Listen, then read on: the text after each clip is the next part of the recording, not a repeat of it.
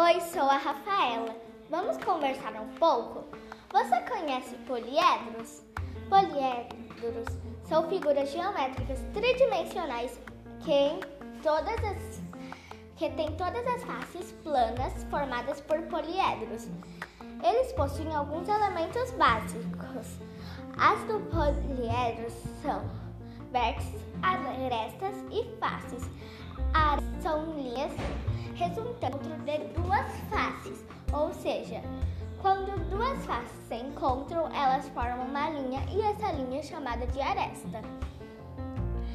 Vértices são pontos de encontro das arestas. Arestas de um poliedro se encontram em um ponto e esse ponto é o vértice do poliedro. Uma diferença entre prismas e pirâmides é a estrutura. O prisma possui duas bases congruentes e paralelas. Em ambos são distintos e a pirâmide possui somente uma base poligonal. Agora é hora de falar sobre o prisma. O que é prisma? Trata-se de um sólido geométrico formado por, por segmentos de reta paralelos, cujas extremidades são polígonos e também paralelos.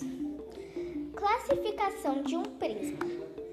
Existem algumas classificações possíveis para os prismas. Uma delas leva em consideração o número de lados de suas bases, o que são congruentes. Escolhi um prisma para dar mais detalhes. Quem eu sou? Sou formada por sete faces, 15 arestas e 10 vértices.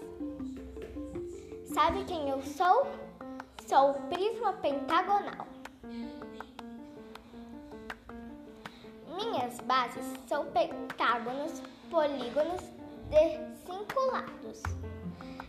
Esse é um pouquinho que eu entendi sobre a figura geométrica poliedro, prisma e pirâmide.